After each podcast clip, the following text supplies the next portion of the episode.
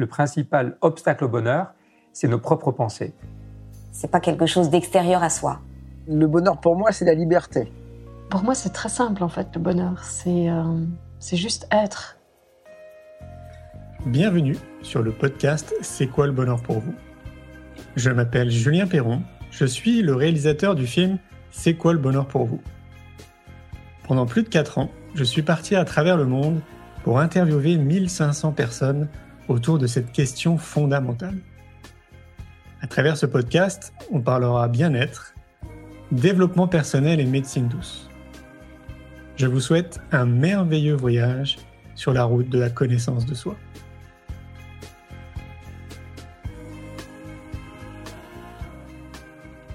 Aujourd'hui, j'ai le plaisir de recevoir Renaud Gaucher. Renaud est expert de la science du bonheur et des applications aux entreprises, à l'économie et aux politiques publiques. Je vous souhaite une belle écoute. Bonjour Julien. Merci de m'accueillir. Alors aujourd'hui, on est euh, à 30 km de Bordeaux. Oui. Euh, L'idée, euh, c'est de parler du bonheur. Donc, comme tu le sais, on est en train de réaliser un documentaire qui s'appelle C'est quoi le bonheur pour vous Mm. qui m'amène déjà à faire plus de 200 000 km autour de la planète pour euh, rencontrer des gens comme toi passionnants et qui se passionnent de cette question. Donc, bah, je vais te poser la question c'est quoi le bonheur pour toi, Renaud Alors moi, je- j'ai pas une réponse euh, personnelle, c'est-à-dire que je suis, euh, je suis chercheur euh, et consultant sur des questions de sciences du bonheur et d'application aux entreprises, à l'économie et aux politiques publiques. Et donc j'ai une conception euh, scientifique des choses, c'est-à-dire que euh, dans la recherche scientifique, on essaie de se mettre sur les épaules des géants, ceux qui ont euh, fait avancer la, la, la recherche de manière euh, considérable, et on essaie de, de voir le monde à partir de, de, de ces épaules-là. Et donc je vais euh, bah, citer deux, deux chercheurs. Euh, D'abord euh, Rudvin Oven, qui est, qui est mon mentor, et, et puis Daniel Kahneman. Alors, Rudvin Oven, pour, euh, pour lui, le, le, le bonheur, c'est un jugement positif ou, euh, ou, euh, ou négatif sur sa propre vie, avec euh, tous les éléments que l'on a à, à disposition. Euh, c'est un jugement d'ensemble, c'est-à-dire qu'on ne regarde pas euh, de manière séparée le travail, euh, la famille, euh, la santé. Euh, c'est subjectif, c'est individuel, c'est sur soi, pas sur les autres, sur soi. Euh, c'est la définition de, de Rudy Donovan et il explique que le bonheur a deux composantes. Une composante euh, affective, qui est le niveau hédonique euh, des euh, affectifs, des affects, euh, et une composante euh, en niveau, ce, ce niveau affectif, c'est en gros, on regarde la tonalité affective qu'a eu notre vie, est-ce qu'elle était plutôt positive, plutôt négative. Euh, et puis, il y a une deuxième composante, qui est une composante cognitive, qui est le contentement. Le contentement, c'est euh, à quel point ce que l'on souhaite de notre vie rencontre euh, ce que l'on a. Donc ça, c'est la perspective de, de Ruud Vinoven et qui, euh, si je la cite, parce qu'il y a beaucoup d'autres chercheurs, il y a d'autres définitions. Si je cite cette euh, cette approche-là, c'est parce que je la considère en, euh, en tant que chercheur euh, comme comme pertinente. Et euh, Daniel Kahneman euh, a apporté euh, quelque chose qui est pour moi très euh, très important, c'est que alors Daniel Kahneman, c'est un spécial, c'est un psychologue qui est euh, qui a reçu quelque chose de rare pour un psychologue, qui est le, prix Nobel d'économie pour ses travaux sur la finance comportementale. Mais c'est pas euh, son travail sur la finance comportementale qui moi euh, m'intéresse en tant que en tant que chercheur, c'est son travail sur la définition et la mesure du bonheur. Et lui, il explique qu'il y a une différence entre le bonheur tel qu'on le vit sur le moment et le bonheur tel qu'on s'en souvient. Et euh, il explique, alors lui, il n'utilise pas le mot de bonheur, il utilise le mot d'utilité, qui est un concept qui vient, qui est utilisé en économie et qui vient euh, notamment d'un philosophe anglais du XVIIIe siècle qui s'appelle Jeremy Bentham, qui définissait l'utilité comme un flux de plaisir et de, et de peine. Et euh, pour Kahneman, l'utilité, en fait, c'est un flux d'émotions positives et, et négatives. Et donc, il considère que, euh, eh bien, euh, ce flux-là, euh, lorsqu'on le vit et lorsqu'on s'en souvient, c'est pas tout à fait la, même chose. Et il montre qu'il y a en fait des biais au niveau de la mémoire, c'est-à-dire que se souvenir finalement, c'est utiliser sa mémoire.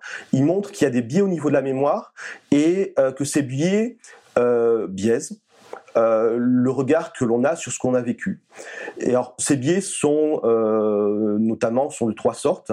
Il y a tout d'abord le poids donné, un poids, un surpoids donné aux événements récents. C'est-à-dire que si on a vécu quelque chose de très positif récemment, eh bien, lorsqu'on va évaluer le bonheur qu'on a eu euh, sur toute notre vie ou sur simplement une année, eh bien, ça va avoir tendance à, euh, à faire en sorte qu'on ait une évaluation, une surévaluation de, de ce qu'on a réellement vécu. Euh, et puis, il y a aussi les événements émotionnellement forts, en positif ou négatif. C'est un autre biais.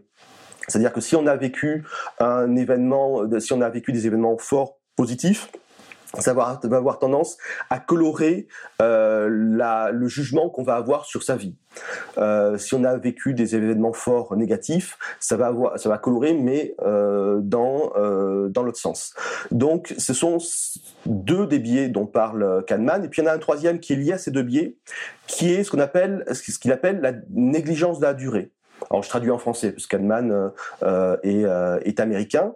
La négligence de la durée, ça veut dire quoi? Ça veut dire qu'en fait, lorsqu'on prend en considération le bonheur que l'on a vécu, c'est-à-dire lorsqu'on se souvient, eh bien, la plupart des moments qu'on a vécu, on n'en tient pas compte. On fait pas l'addition de chaque petit moment qu'on a vécu. On fait pas la moyenne de chaque petit moment qu'on a vécu.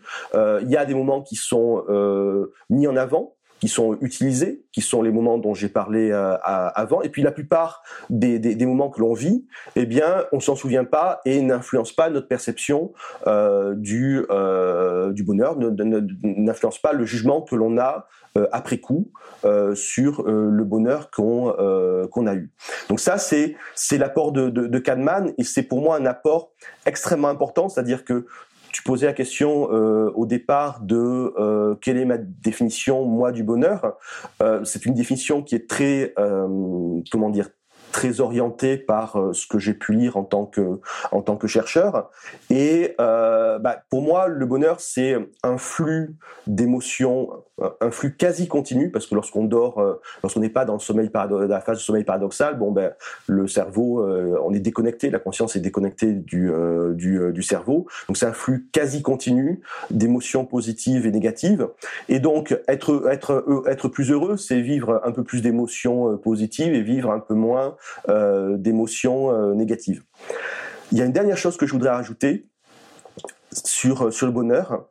Euh, on peut penser que le bonheur a une dimension. Là, là, je parlais de choses subjectives finalement.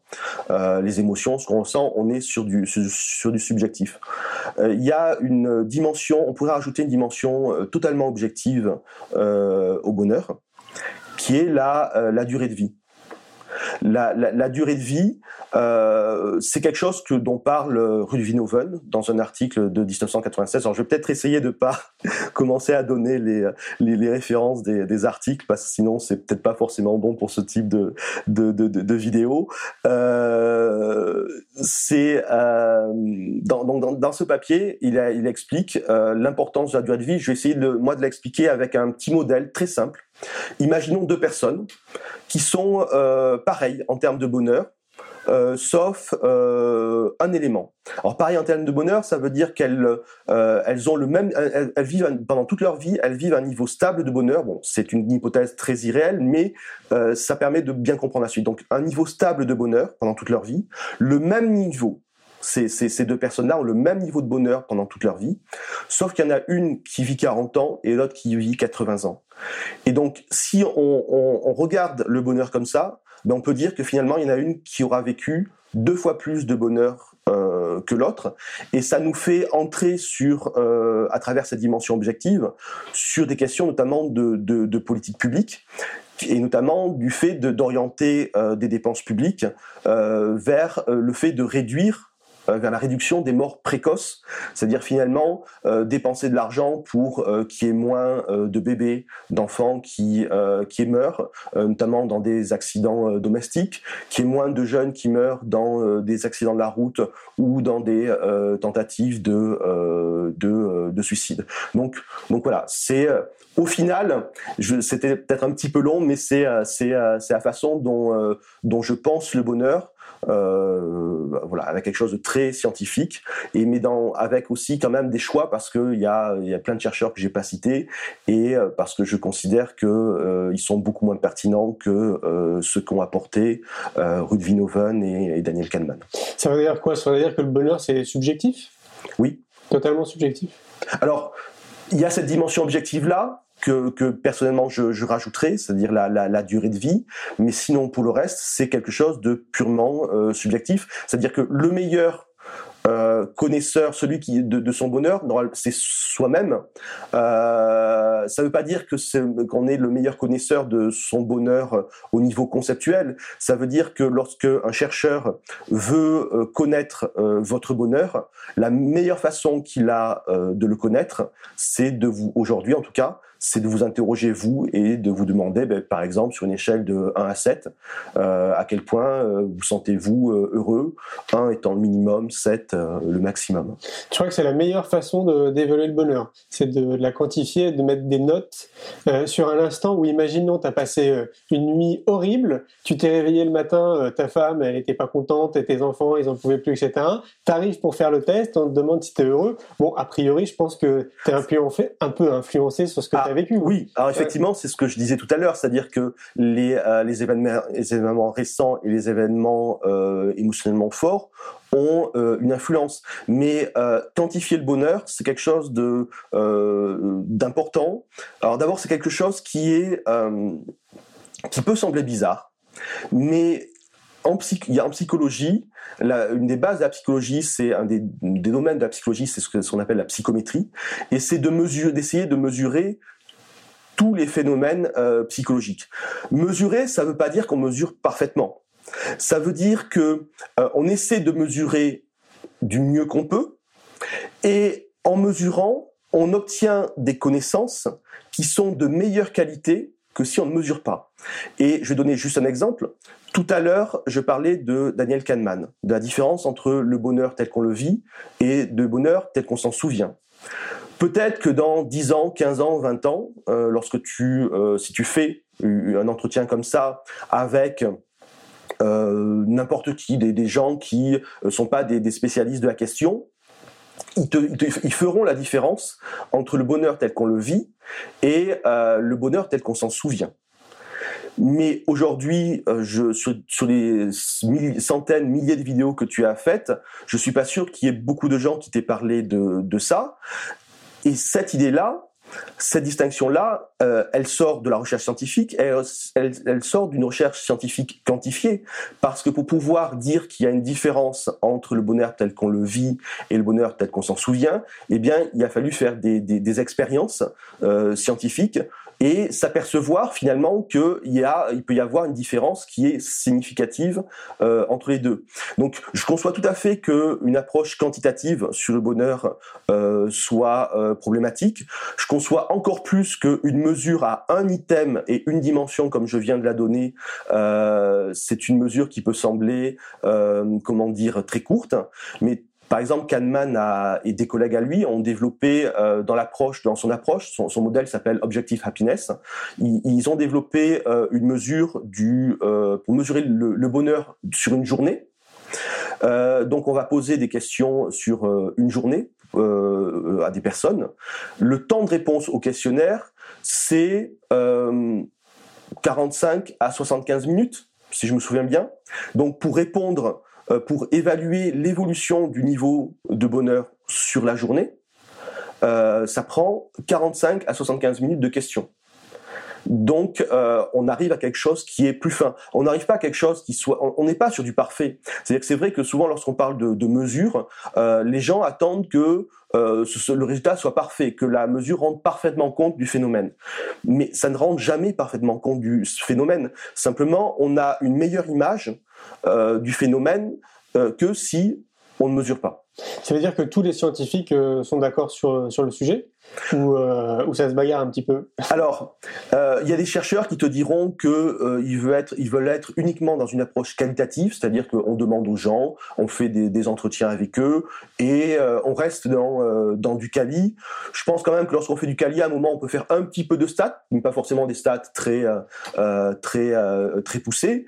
Euh, simplement euh, sur la recherche de pointe, sur le bonheur, c'est de la recherche quanti. Même si lorsqu'on fait de la recherche quanti, euh, il y a une euh, quantitative, euh, il y a au départ une, une, une réflexion qui est forcément quali, euh, qui est forcément qualitative, c'est-à-dire moi j'ai- là la, la définition du bonheur que j'ai donnée, c'est une approche qui est une approche hédoniste, c'est-à-dire on regarde c'est le bonheur comme plaisir.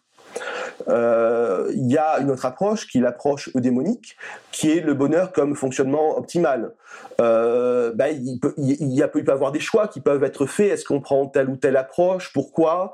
Euh, Est-ce que pourquoi on va on va utiliser peut-être des études quantitatives pour expliquer qu'on va prendre plutôt telle ou telle approche, mais au final, il peut y avoir quand même des, euh, il y a des choix. Il y a des choix qui sont faits. Il y a des choix effectivement qui sont, euh, euh, qui sont, qui sont qualitatifs. Mais la meilleure recherche au niveau mondial, c'est de la recherche quantitative. Celle qui apporte le plus de, de, de connaissances, c'est l'approche quantitative. Et tout le monde est d'accord là-dessus?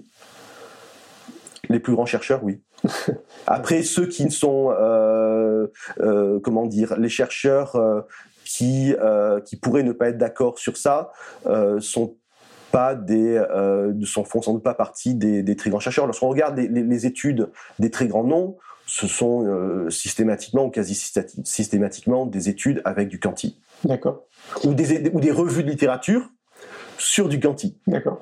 Mais est-ce que euh, la meilleure façon d'évaluer le bonheur, est-ce que ce serait pas de l'expérimenter? Alors, est-ce que tu peux répéter la question? La meilleure façon d'évaluer le bonheur, est-ce que ça serait pas euh, d'expérimenter le bonheur? On l'expérimente.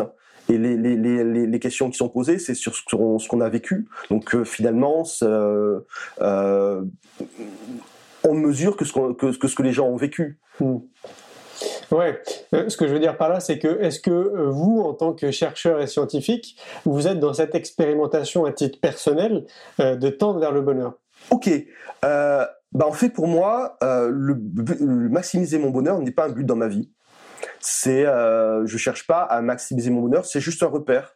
Euh, c'est un, un repère pour euh, pour prendre des décisions. C'est-à-dire que euh, bah je, je, ça m'est arrivé très souvent de sacrifier du bonheur pour réaliser des choses qui étaient importantes pour moi, euh, mais qui ont qui m'ont pas qui m'ont amené, qui m'ont pas euh, qui n'ont pas maximisé mes émotions euh, positives et qui n'ont pas minimisé mes émotions négatives. Donc Excuse-moi, il faudrait mettre une définition à sacrifier du bonheur. C'est quoi sacrifier du bonheur? Sacrifier du bonheur, c'est euh, lorsque je prends une décision, euh, je prends des fois des décisions en sachant que je vais vivre. Euh, je, je peux avoir plusieurs chemins, plusieurs euh, possibilités, plusieurs options, et je ne prends pas l'option qui, euh, selon moi, me garantit le plus d'émotions positives et le moins d'émotions négatives. C'est-à-dire que je peux prendre des options où je vais vivre moins d'émotions positives que dans d'autres options et plus d'émotions négatives. Donc là, je fais un, sacrifice en termes de, euh, de bonheur. D'accord. Donc, ce qui veut dire que toi, t'es à titre personnel, t'es pas dans l'expérimentation du bonheur. Ah, c'est pas ça. Je ne suis pas dans la maximisation. Hmm. C'est-à-dire que, euh, par contre, j'ai j'ai pas envie d'être super malheureux. J'ai pas envie d'être malheureux. Mais le but, c'est pas d'être le plus heureux possible.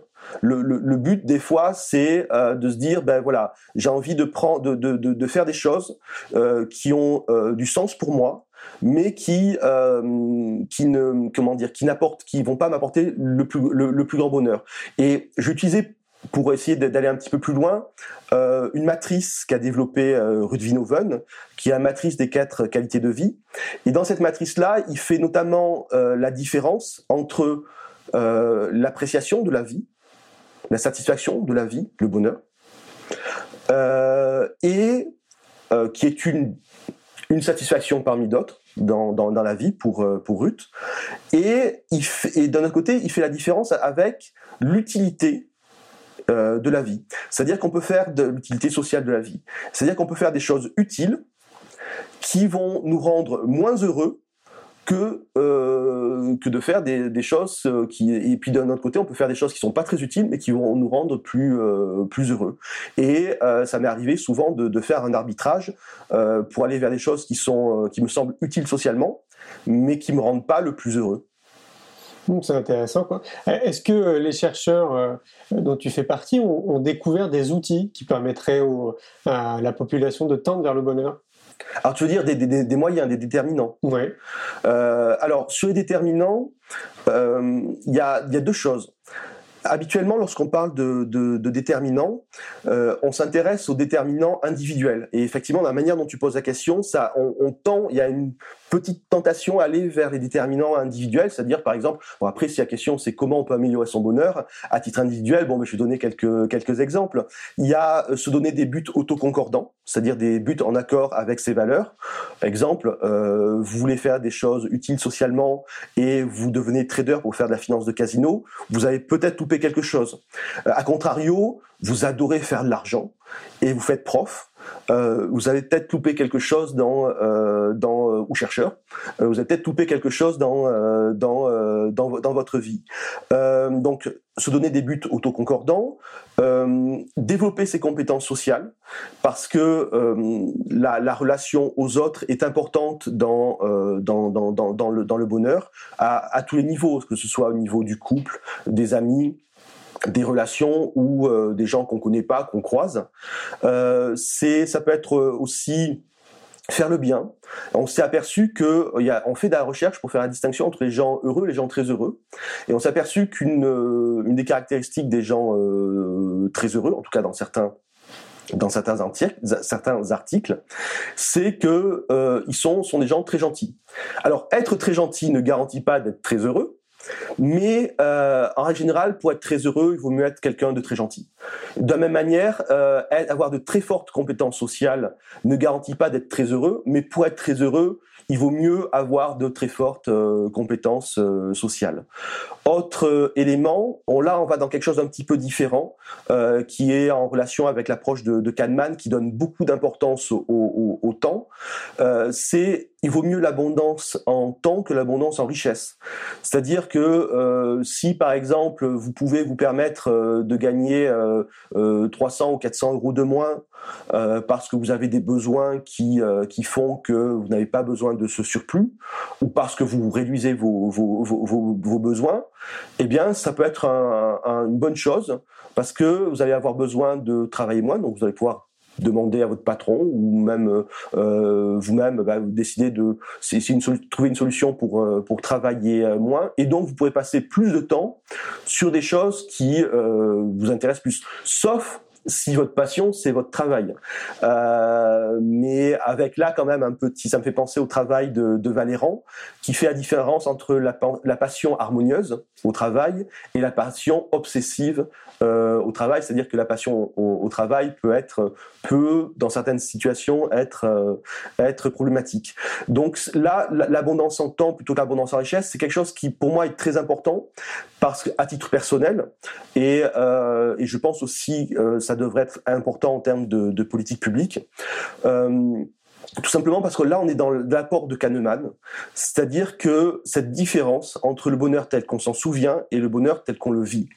Et lorsqu'on mesure le bonheur tel qu'on le vit, plutôt que le bonheur tel, tel qu'on s'en souvient, euh, on s'aperçoit qu'il y a des activités qui ont, euh, qui favorisent fortement le niveau de bonheur, et d'autres activités qui favorise pas fortement le niveau de bonheur.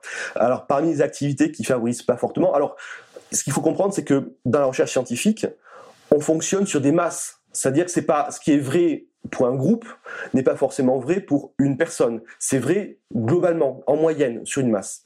Et on s'est aperçu que les moments de, euh, de la journée qui sont les, euh, les, les moins heureux, c'est notamment le, le commuting, c'est-à-dire les, les, trajets euh, pour aller au boulot, et le boulot.